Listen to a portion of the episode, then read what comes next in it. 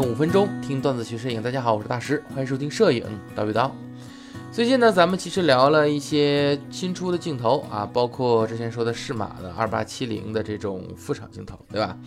嗯，都是微单的镜头，特别是索尼一卡口的镜头呢，其实有越来越多的副厂呢会愿意给它做镜头了，这也让索尼的用户呢有更多的选择。刚好呢，最近有人问我说是那索尼呀有没有什么特别便宜的人像镜头呢？对吧？我看好像只要是新入索尼门的，好像都有这个问题啊，索尼的镜头都太贵了，有没有什么便宜的头呢？最好是能拍人像的，越便宜越好，对不对？哎，我就是。对吧？想要一个呃台阶低一点的，慢慢的咱再升啊，这这种需求很多。那所以我觉得这个咱们可以聊一聊啊，同时你可以给索尼用户们的一些选择呗，对吧？那么首先呢，咱先说人像镜头，他没说到底是哪个焦段，但我觉得人像镜头啊，应该是八五这个常见的概率比较大，或者被大家提及到的概率比较大。为什么呢？因为很多人说八五拍人像好，没错，这是事实。那么好在哪儿呢？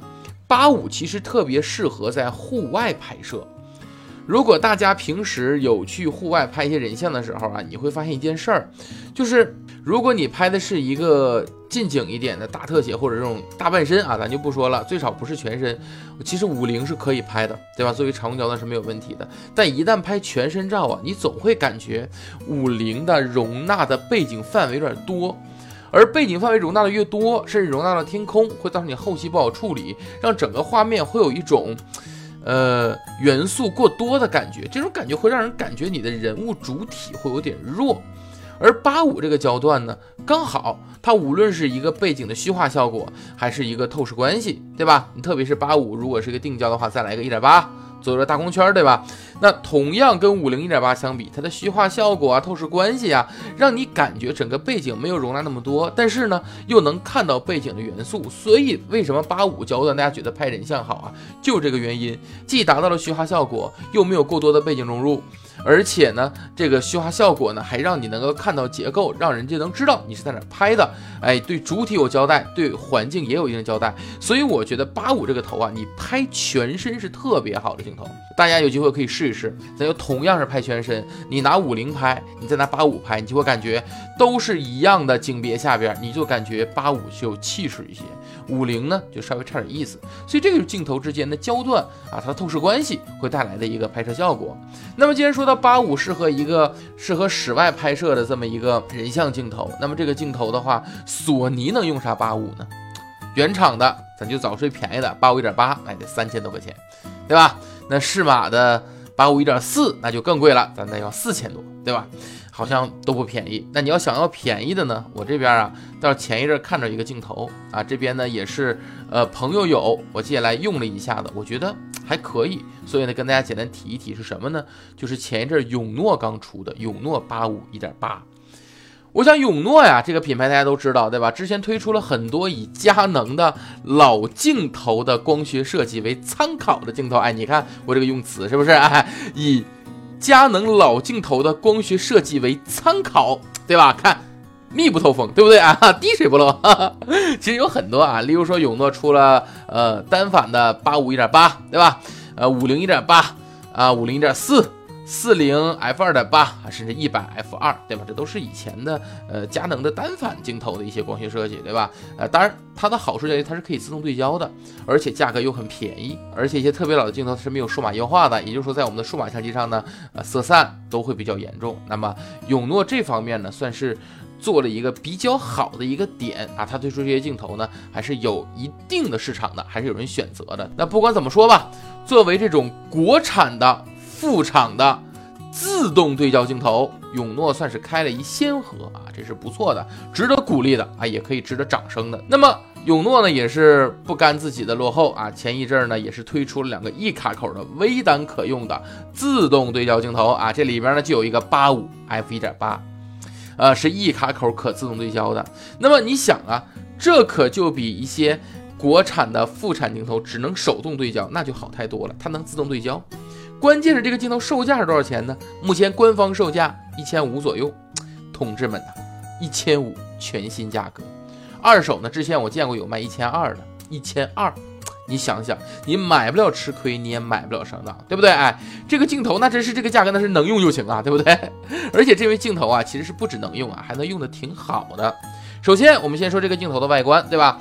它是塑料加铝合金的一个设计啊，呃，机身的一个设计呢是非常不错的，体积控制的也非常好。啊，那大小设计呢，跟我们握持的手感都是不错的，重量呢也不重，作为微单的镜头来说，实至名归。而且镜头的外形上虽然没有呃索尼镜头一般的这个光圈环，但是呢，什么电子对焦环啊，AF/MF 的一个切换拨钮啊，自定义按键一个都不少，啊，正经的跟那个索尼的镜头是差不多的。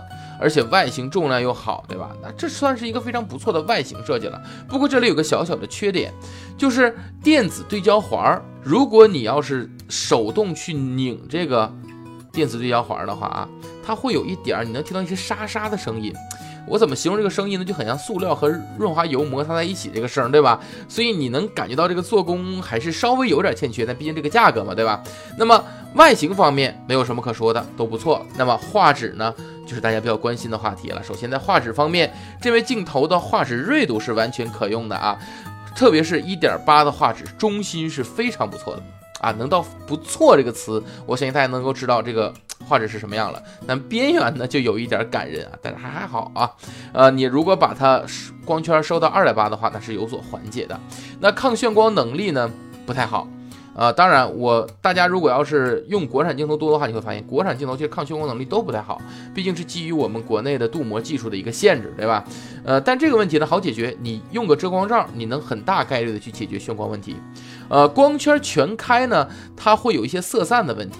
就是光圈全开之后，横向色散会有比较明显的情况，但是可以调回的。不过纵向色散就比较严重了啊，就是说纵向色差，它包括前景、焦外。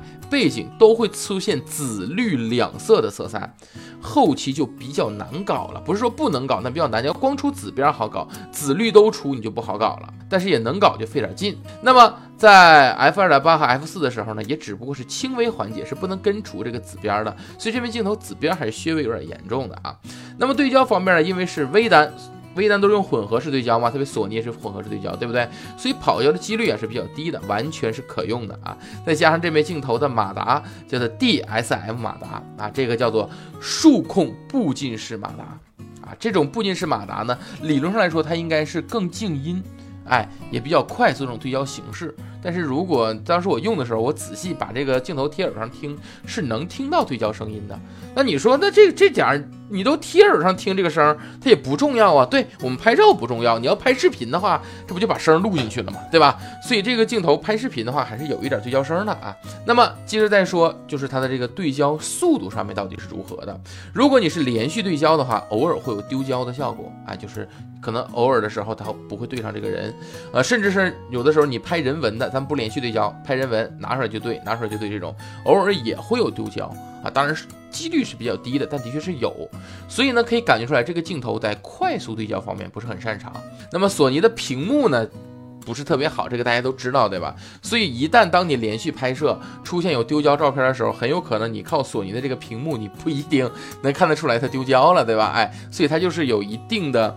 丢焦几率啊，所以这个点呢，大家要知道这个这个事儿。然后另外呢，最近对焦距离呢，呃，有点远，不是特别近，在零点八米。也就是说，如果你要拍特写、拍近景的话，可能稍微差点意思啊。那么这个镜头呢，有一个最大的问题，就是它的呼吸效应。什么叫呼吸效应呢？就是你在拍视频的时候能看到这枚镜头对焦，它对焦这个过程叫做呼吸效应。但是这枚镜头的呼吸效应特别重，能重到什么程度呢？你都能感觉到好像到变焦的效果。也就说，它不合焦和合焦的时候，甚至景别都有差别。所以这么大的一个呼吸效应，在拍照的时候没有问题，但拍视频就不太行了，因为你几乎能看到一个变焦效果。所以这枚镜头是一个适合拍照，不适合拍视频的镜头啊。所以如果你是拍视频的，这镜头就不选择了。咱拍照这个镜头还是 OK 的。那么这个镜头的画质，除了中心画质很棒之外，边缘画质稍微弱一点之外，对吧？那么它的焦外到底如何呢？其实焦外啊，咱们就单看这个奶画的焦外，其实还可以的。你要相比原厂的 G 大师镜头，那肯定是要差，这个都不说。但是我个人来评价的话，我觉得这个镜头焦外是完全可以的。呃，如果你要仔细去看的话，这个镜头其实稍微颜色有点干，这边它的颜色还原层次是不够的。不过后期都能解决，因为谁也不会原片制出，我们摄影都是前期加后期的艺术。所以我总结一下，这枚一千五的一卡口的可自动对焦的八五 f 一点八永诺的这枚镜头，可以说是在这种价格之下，有这种画质和这种对焦速度，已然是非常好了。锐度呢，可以说是到了一个够用的水平。颜色呢，咱们可以后期；紫边呢，你可以尽量少拍高反差位置，加上后期也是可以解决的。炫光用遮光罩。所以呢，总结来说，如果你是索尼用户，还是个学生党。或者你是想要八五这个焦段，但你就是又不常用，偶尔用的话，那这枚镜头都是完全可以选择，完全可以用的。当然，如果你再有点后期水平的话，你会发现这枚镜头啊，你是能用的很好的。好，那这个就是我们的这期索尼低价镜头的一个简单评述，是不是你的菜呢？那么我们下一期再推荐其他的索尼的低价镜头，好不好？那么本期就到这里了，我们下期再见，拜拜。